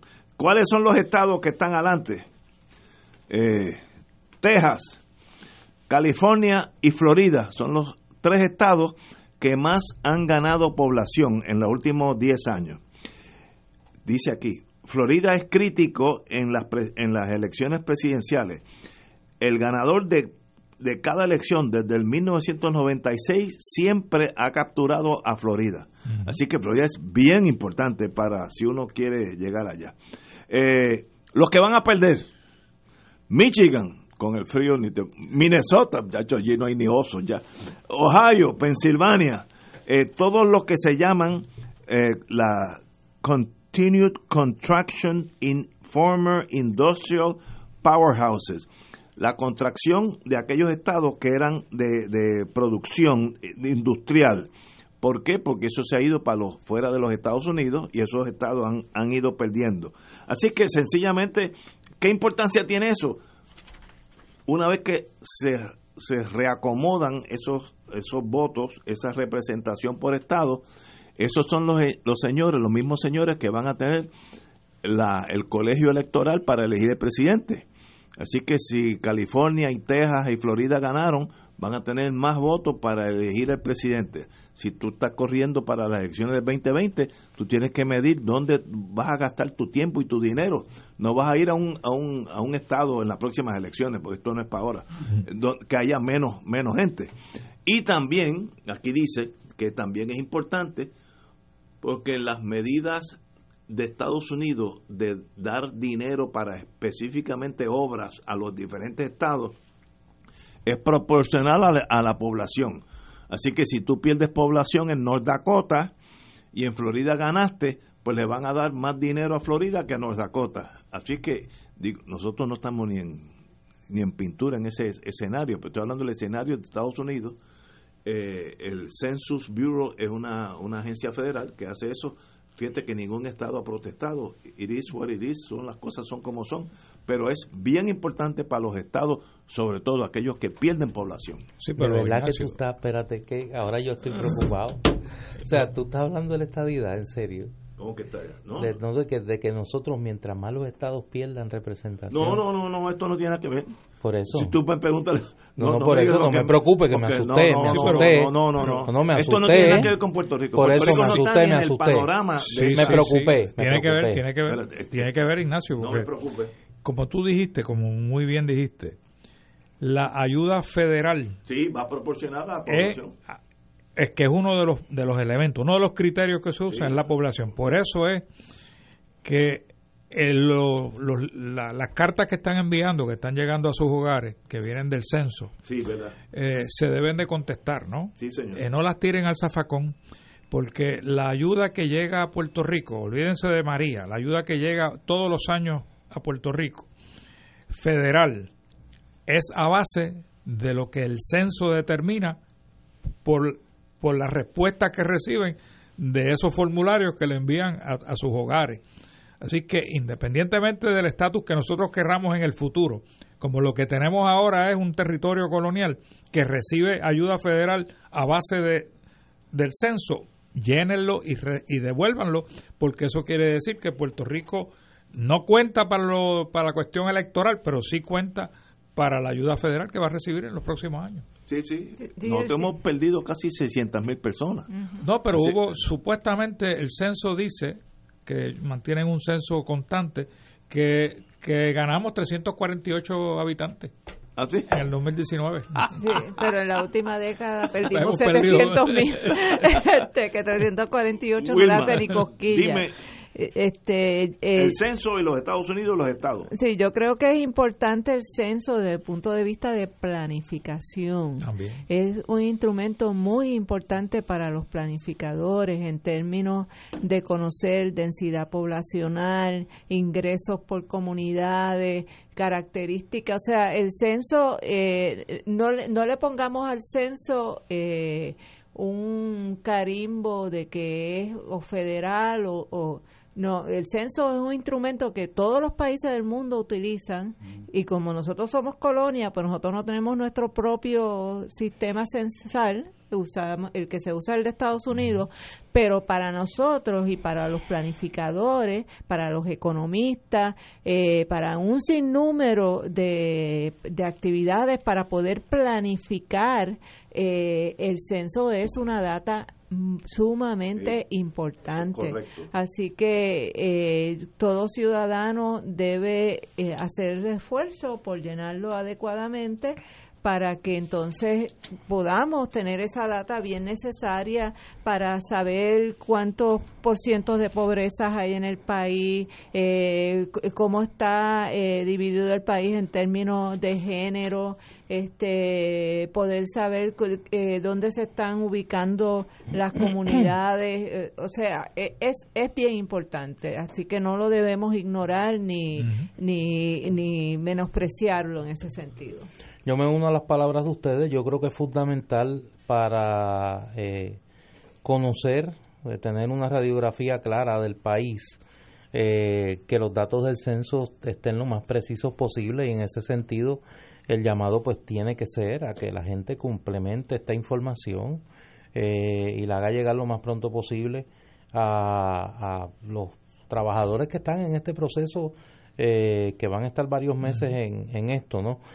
Mira, yo quería antes de irnos a la pausa comentar un evento que ocurrió mientras estábamos en nuestro receso navideño, que para nosotros aquí en Fuego Cruzado es una noticia muy triste porque era una persona que tuvimos aquí en muchas ocasiones como invitado eh, y me refiero al asesinato de Francisco Kiko Reyes, el presidente de la Unión de Empleados de la Corporación del Fondo del Seguro del Estado. Esto ocurrió el pasado 27 de diciembre en la tarde y desde entonces pues es una noticia que nos llenó de consternación. Primero por quien era, eh, un líder sindical honesto, comprometido con su unión y los empleados que representaba, que muchas veces vino a este programa a denunciar actos de corrupción, desmanes administrativos y a defender los derechos no solo de los trabajadores del Fondo del Seguro del Estado, sino de todos los trabajadores y trabajadoras del país. Y segundo, las circunstancias. Un asesinato vil eh, a plena luz del día, a las seis y pico de la tarde, en una vía de alta congestión de tránsito, eh, y que pues levantó en aquel momento y debería seguir levantando la voz de alerta sobre las graves circunstancias de inseguridad ciudadana que vive, que vive el país. Eh, no quería dejar pasar el primer día que volvemos al aire después de estos hechos para eh, pues dejar saber, por lo menos de mi parte, la, la tristeza que esta noticia me, me produjo y me produce y eh, a su familia enviarle las más sentidas condolencias porque repito no solo se pierde a una persona en una circunstancia sumamente trágica, sino que estamos hablando un dirigente sindical y un dirigente social muy comprometido, muy honesto con el país y sus mejores causas. yo, me, yo me uno a, a las palabras de Néstor y también añado que impactó mucho la noticia de la masacre de Trujillo Alto, donde asesinaron a unos gemelos de nueve años, además de, de sus padres. Eh, este y son unos síntomas y una radiografía de una sociedad muy preocupante, ¿verdad? Cuando los niveles de violencia eh, ya indiscriminados o ya sea en venganza por algún otro problema, eh, llegan a esos niveles de que no se le perdona la vida siquiera a, a dos criaturas inocentes como son como eran esos gemelitos de nueve años para la familia eh, víctima de, de, ese asesinato pues vaya nuestra solidaridad eh, pero ciertamente la, la respuesta que ha dado la policía de Puerto Rico y el, y el gobierno en, en, en general eh, pues vemos la primera plana de uno de los periódicos de que de que no se están atendiendo las causas de la criminalidad, o sea, cuántos siglos llevamos repitiendo cuáles son las causas de la criminalidad, cuántas cumbres se han hecho donde se discute de todo, menos cómo se va a atender la causa de la criminalidad que es sencilla, porque la gente no acude a, al trasiego de droga porque unos cuando chiquito quiere ser este eh, bichote cuando sea grande. O sea, la única forma que, que, un niño, un joven se desarrolla a pensar así es porque está dentro de un medio ambiente donde no se le ha eh, provisto otras herramientas y otras oportunidades de desarrollarse como ser humano. Este, y no podemos eh, seguir con esta con el lamento borincano cada vez que ocurre una masacre eh, todos lloramos la pérdida este nos hacemos camisetas eh, fulano te queremos o fulana te queremos eh, pero entonces seguimos con el mismo comportamiento sin atender qué es lo que está pasando en nuestra comunidad para que estén sucediendo estas cosas. Así que no 2020 no ha empezado bien, no ha empezado nada de bien eh, con, con, esta violencia eh, tan, tan, tan inaceptable eh, y encima con la situación geopolítica en que estamos metidos sin, sin querer estar.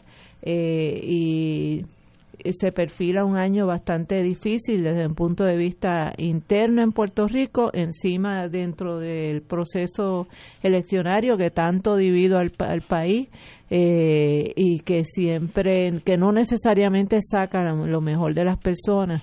Eh, yo espero que, que los nuevos partidos emergentes y, y, los compañeros que, que siempre han estado en la oposición eh, puedan verdaderamente ser ejemplos de, de, de, política de altura, de unidad de pueblo, eh, de que se debatan las ideas de la manera más respetuosa, más digna, pero sobre todo de que se hable al pueblo en palabras que, ¿verdad? Que, que, que levante la esperanza, porque con todas estas cosas que están pasando, eh, es, muy difícil levantarse por las mañanas y todas las mañanas encontrar una, una primera plana de un periódico o una noticia en internet de esta naturaleza y no y no y no empezar uno a perder cantitos del corazón día a día. Por eso hay este, que seguir. Hay que seguir. por eso hay que seguir, hay que luchar, pero hay que, que, que los que quieren dirigir el país sean verdaderamente ejemplos de cómo hacer buena política y buena política pública y que se ejecute, que siempre ha sido el eterno problema de este país. lo que yo veo, lo oigo ustedes y su análisis es pues correcto, porque no, no, hay negativo a, a querer un mejor país. Lo que yo veo es todos los problemas sociales de nosotros, no todos, casi todos, tienen que ver con la economía. Mientras menos oportunidades económicas tiene un muchacho de 11, 12, 13 años, más se inclina hacia la delincuencia porque llega un momento que es la única salida de, de, la nada. Y eso se está poniendo peor y peor por, por el colapso económico de Puerto Rico. Mire, llegar aquí y yo tropezar con boquete después de una semana y media de no ver un boquete en toda mi vida es un es un indicio que aquí está algo malo. Aquí hay algo malo ¿Por qué allí no hay boquetes y aquí? Pues, pues allí aparentemente hay un gobernador que sabe lo que está haciendo, no sé. Yo, yo no sé mucho de la política de New Hampshire. Mientras menos oportunidades para ese joven haya reales, más posibilidad de delinquir va a haber. Y eso va a seguir en los próximos años porque no hay, no hay salvavidas. El hijo mío, uno de los más inquietos intelectualmente, me dijo, eh, él más o menos sigue las noticias aquí, pero de lejito, ¿no? Él vive en Texas. Me dice, ¿y qué plan tienen ustedes? Fíjate qué pregunta mortal. ¿Qué plan tienen el gobierno de Puerto Rico, el que sea, populares, Victoria, eh, los nuevos estos, los, la falange religiosa, la que, la, que, tú quieras, los cinco partidos. ¿Cuál es el plan? Ya, eh, yo, yo expliqué todos los problemas, me dijo, ok, muy bien, entendí eso. ¿Y cuál es el plan? Yo no creo que en Puerto Rico haya un plan. El plan del plan. Ninguno, mira. El plan es que Estados Unidos mande más dinero. Ignacio. Pero eh, entonces, pues no hay salida entonces. Y, es preocupante porque uno esperaría y tendría la esperanza de que llegan nuevos ejecutivos al gobierno. La gobernadora hace un par de semanas nombró a unos nuevos ejecutivos en el gobierno. Mudó al secretario de Seguridad Pública al Departamento de Estado y trajo a una persona que obviamente tiene una gran experiencia en el mundo del trasiego de las drogas, ya que viene de la DEA, el señor Hanel.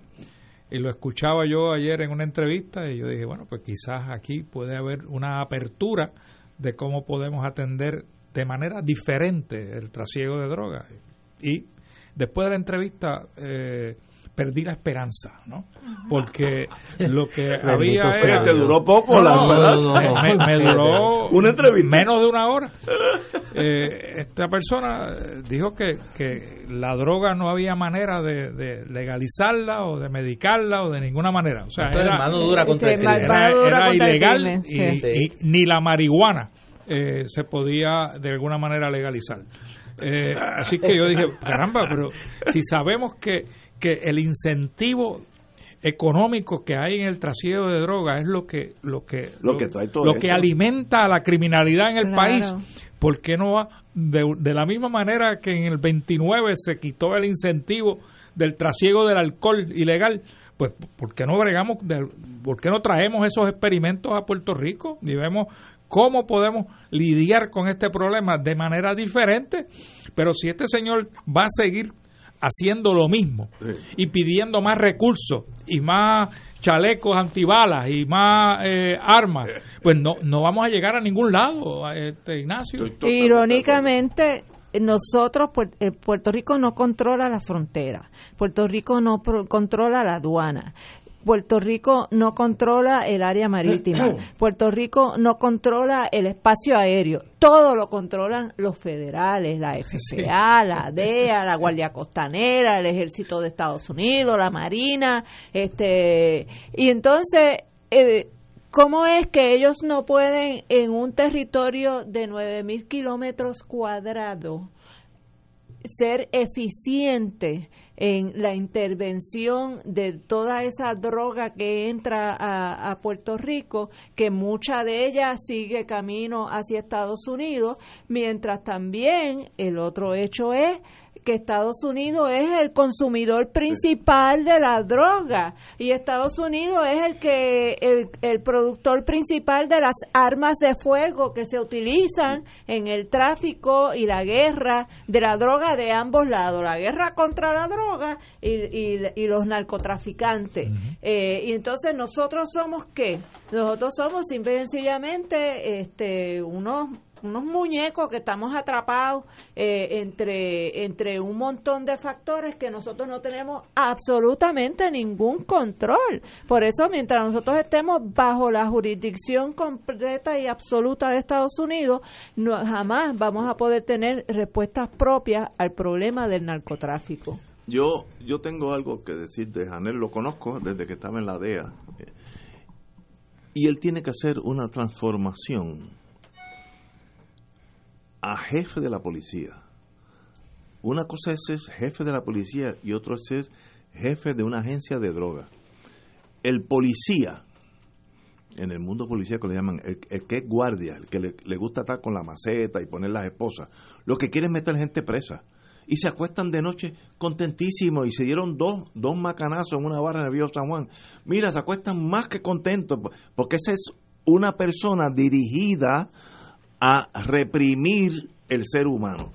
El jefe de la policía, y ahora es Janer, tiene que mirar qué instrucción le vamos a dar a estos cadetes que están entrando hoy para que de aquí a seis meses sean mejor policía de lo que están saliendo. ¿Qué armas, qué equipo van, vamos a tener? Y de eso hay conferencias en Estados Unidos todos los meses.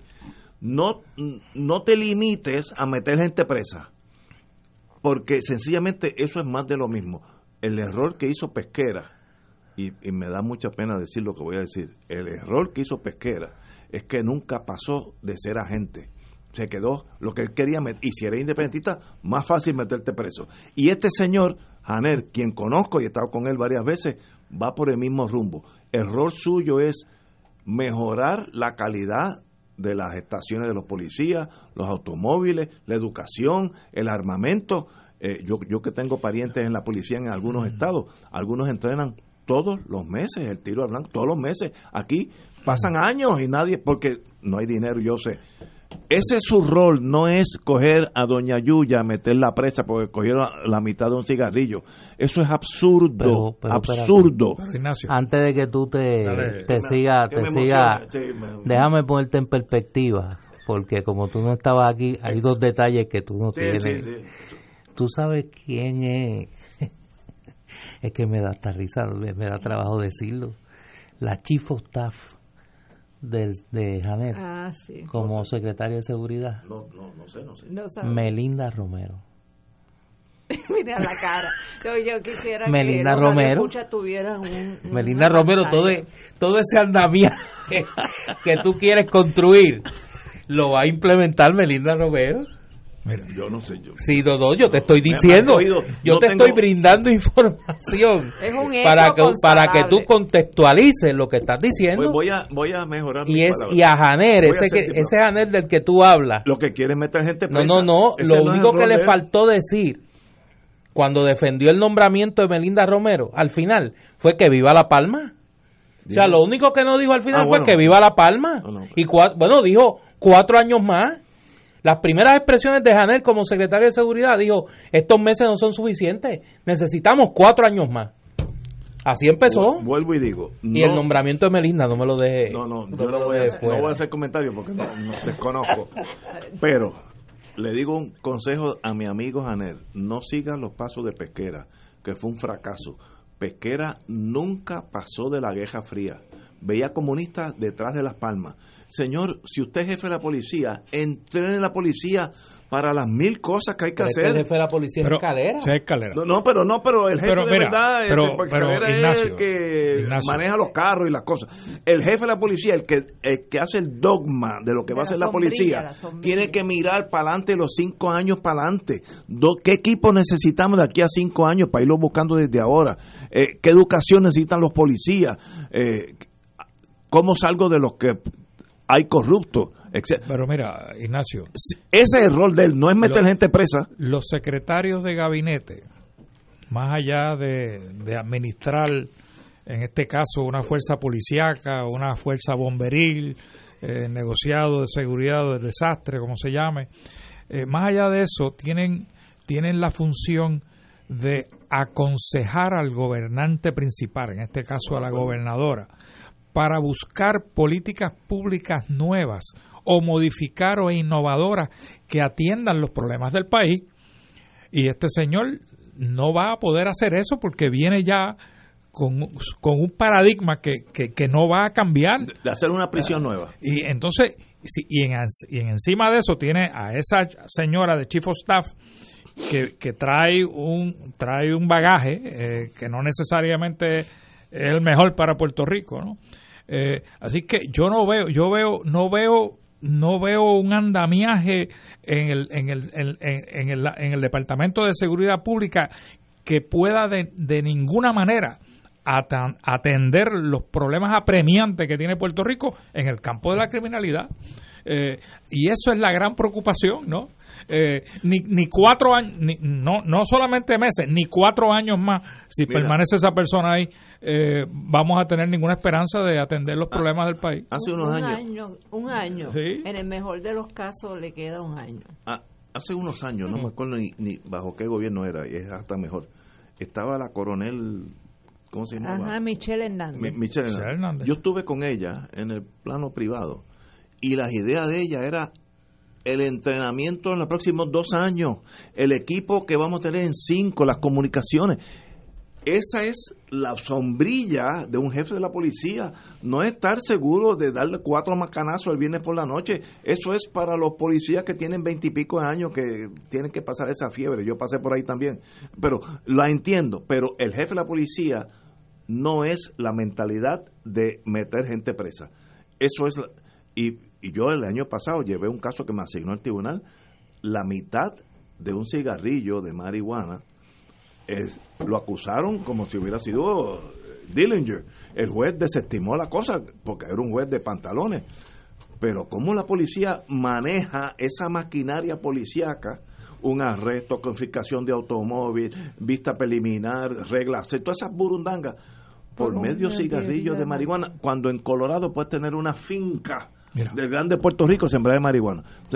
¿Sabes? Son cosas Cuando, cuando yo veo en el periódico los retos que tiene el país y tú ves la lista de retos y entonces tú dices, ¿cuál de estos controla Puerto Rico? Ninguno. Ninguno. Entonces lo que nos queda, y, y- y aprovechando que está en el hombre religioso, es un rezo solamente.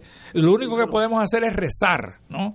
Porque ninguno de los elementos de control de esos problemas los tiene Puerto Rico en sus manos, ninguno. Todo está en el gobierno federal, como decía Vilma hace un ratito atrás. Todo lo controla el gobierno federal. Que si la quiebra municipal, que si el plan de, de- de ajuste de deuda, que si el plan de la Autoridad de Energía Eléctrica, todo eso está en manos inclusive de una jueza que no tiene ninguna raíz en Puerto Rico y no tiene ni conocimiento de nuestra idiosincrasia, es la que va a decidir por Eso nosotros. eso es ser colonia. Eh, pues, hombre, de- claramente, obviamente. Pero por, por, yo por- quiero eso. por Pero- eso por eso es que plantear que no se debe atender el tema del estatus como prioridad y con urgencia es un error político porque no vamos a poder hacer nada en pero- este país si no se cambia la estructura, el andamiaje colonial, como decía mi querido maestro Juan Maribra. Pero, pero tú tienes razón, pero te voy a dar el otro bando, el, el bando más, como dicen los cubanos, picúa. Si yo soy del Partido Nuevo Progresista, yo quiero tocar el estatus cuando este loco que está en Washington puede decir, ¿cómo que? Para acá, mira muchachos, deja eso y destruye el PNP. Si el presidente de Estados Unidos dice, la posibilidad de estadidad para Puerto Rico es cero, Pero es que si lo ha dicho. no, no, pero no, pero lo que lo Pero lo blanco y negro. dicho. No, no, en blanco y negro, que lo diga, mire, ustedes no van a ser estado aunque saca 100%, ustedes son esferas inferiores, pero son una raza inferior. Lo, ese loco lo dice y destruye el PNP. Partido Popular que no cuca ese toro ni con un palo largo. Tocar el estatus en el Partido Popular es dividir el partido en 14 bandos. Digo, no, ahora 7 porque ya son tan chiquitos que no hay muchos bandos que dividir. Pero ah, entonces los dos partidos que tienen el poder político se le hace muy difícil tocar el tema porque se la juegan. Y yo lo que quiero es ganar las elecciones para repartirnos los, los contratitos. Los. Entonces, eh, la, la teoría versus la realidad. La mitad de la gente que está corriendo en la esta y estoy siendo cínico tal vez. La mitad de la gente de los políticos que están corriendo en estas elecciones, ¿de verdad quieren solucionar el estatus de Puerto Rico o quieren ganar las elecciones? Son dos visiones diferentes. Eso es así. Digo, y las quieren ganar no para mejorar No, no, las para- condiciones para- de vida de la hombre. gente, para mejorar las condiciones Sí, de vida de ellos. sí. No, no de ellos, es, es De una, manera bien personal, y estricta. Entonces, hasta que no haya, yo estaba hablando de eso hoy con unos amigos ahí en, en, en Génesis, hasta que, hasta que un día no pase algo, como pasó en Vieques, y este país, este país casi estalle en llamas, que vimos, vivimos Vieques, eh, tengo aquí a mi izquierda, uno a mi derecha, uno de los que estuvo allí envuelto, no cogió un tiro de milagro, pero está aquí el reverendo Estrada, porque lo vi dando, recibiendo maceta, vamos a ponerlo así, eh, y, fue lo que movió lo de Vieques. Ok, vimos la explosión el verano, que quitó un gobierno. Así que el pueblo de Puerto Rico empieza como un elefante lento, torpe en su movimiento, pero empieza a levantarse. Y hasta que ese elefante no se levanta un día, digo, vamos a parar con esto, vamos a seguir en esta misma cosa, llenando los boquetes con breas cuando llegue el dinero y no va a pasar nada, que es lo peor para un país, la nada es lo peor, porque no eres... Cuando eh, eh, los vacíos, los vacíos, porque el, el, el, el orden no soporta los vacíos. Los vacíos los va a llenar Entonces. ¿y los va a llenar con qué? Con el caos. No, sí, pues, pues, mira, a veces tiene que medir caos para que las cosas mejoren. Oye, ahorita tú estabas hablando de, de arresto antes de irnos a la pausa. No, de ya, arrestar gente y eso. La ¿Cuándo, pausa sa- hasta el lunes. ¿Cuándo se acaban las navidades en Estados Unidos? ya se acabaron. Yo volé de Washington, de, de, de Boston para acá y vi un agente que conozco y había dos agentes más que no conocíamos. O sea, ya se acabaron las Llegaron, los muchachos Sí, llegaron. Se sí, llegaron. navidades. Y cogieron Pero frío. fíjate, las trullas, las parrandas, ¿no? Va a haber parrandas. No, ¿Tú puede crees que va a haber parranda. parrandas? En enero va a haber parranda. Fuera de navidades. Sí, pero, Sí. Guito, pero eso Temprano. es, pero eso no es Sí. solucionar el problema, eso es No, no, no, pero meter dos o si tres yo no te estoy hablando de solucionar un problema. Eh, te, te pregunté cuándo se acaban las navidades en. Estados Unidos. Ya se acabaron. Tú fuiste el que trajiste todos los demás, Mi- los agentes federales. Mi nieto, mi nieto, Sí. hoy empezaban la escuela, aunque en New Hampshire eh, parecía que estabas en Siberia de la nieve que había, hoy empezaban la escuela, allí empieza o sea, como que sin ya nieve. mismo hay movimiento en el Puede, mundo. puede haber, puede haber. Sí. Si es que hay causa contra algunos de nuestros Sí. políticos. Si Sí, es que sí. hubiera causa. Sí. De eso sabe Yello. Pero ahí estamos, señores. Oye, antes de irnos, que Tenemos- tenemos, ya la, la pausa de Tres irnos ahí. Este fin de semana, el próximo lunes, el día de, de los. Santos Reyes, y hay varias actividades con motivo de esa celebración, la más puertorriqueña de las celebraciones navideñas. Mañana a las 2 de la tarde en librería El Candil en Ponce reciben a los Santos Reyes. Eso es mañana a las 2 de la tarde, así que los que estén en el área sur y los que estén en el área metro, para que no se queden sin sus, eh, sin sus Reyes Magos. Mañana también en Librería Mágica, eh, allá en los predios de Don Arnaldo, se celebra como siempre el Festival de Lectura de, eh, con motivo y el encuentro para los niños de, eh, con motivo de la fiesta de los tres santos reyes.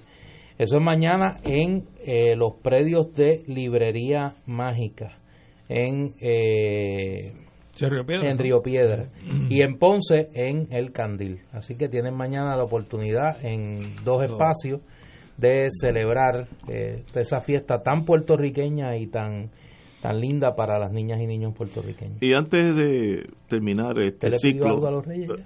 yo le, yo, le, yo le traigo regalos para que me traigan hierba. No, no Es diga AGB. eso porque le puede traer problemas. Mire que están Yo las soy cosas AGB, malas, están las cosas malas. No, en Colorado es legal. Oye, me dicen Sí. que vi por, eh, por, las, por las redes que están haciendo un pitorro de marihuana. ¿Cómo? Que están haciendo pitorro de marihuana. Igual que los Limber. También el Limber de es bien marihuana. creativa. Sí, creo que vale Sí, 100 sí, dólares sí, la botella. Eso es bueno. Me suena. Eso tiene potencial. Para exportación, usted ya sería incapaz. Muchachos, por exportación nos haríamos multimillonarios. Señores, tenemos que irnos, pero antes que todo, el, vi- el lunes no estamos aquí porque el- el- los días de los reyes yo estoy recibiendo mi regalo de los reyes, que es al revés. Pero eh, eh, los reyes. Así que nos vemos, nos vemos el martes, el martes que viene. Pero quiero decir que para mí ha sido un privilegio estar es- parte de este año con Wilma Reverón y Don Yeyo Ortiz los viernes. La verdad que ha sido un equipo excelente, ha funcionado, me, re- me han hecho reír, que a mí la gente que me hace reír, me, me- a veces Wilma me, me scold, ¿cómo se dice? Que me, me regaña, pero entonces bajo el análisis tiene razón, que eso es lo que...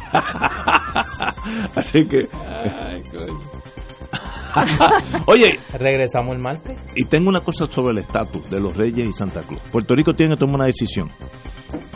Y cualquiera de los dos que tome conmigo está bien. O los Reyes o Santa Cruz, no puede tener los dos. Ningún país tiene los dos.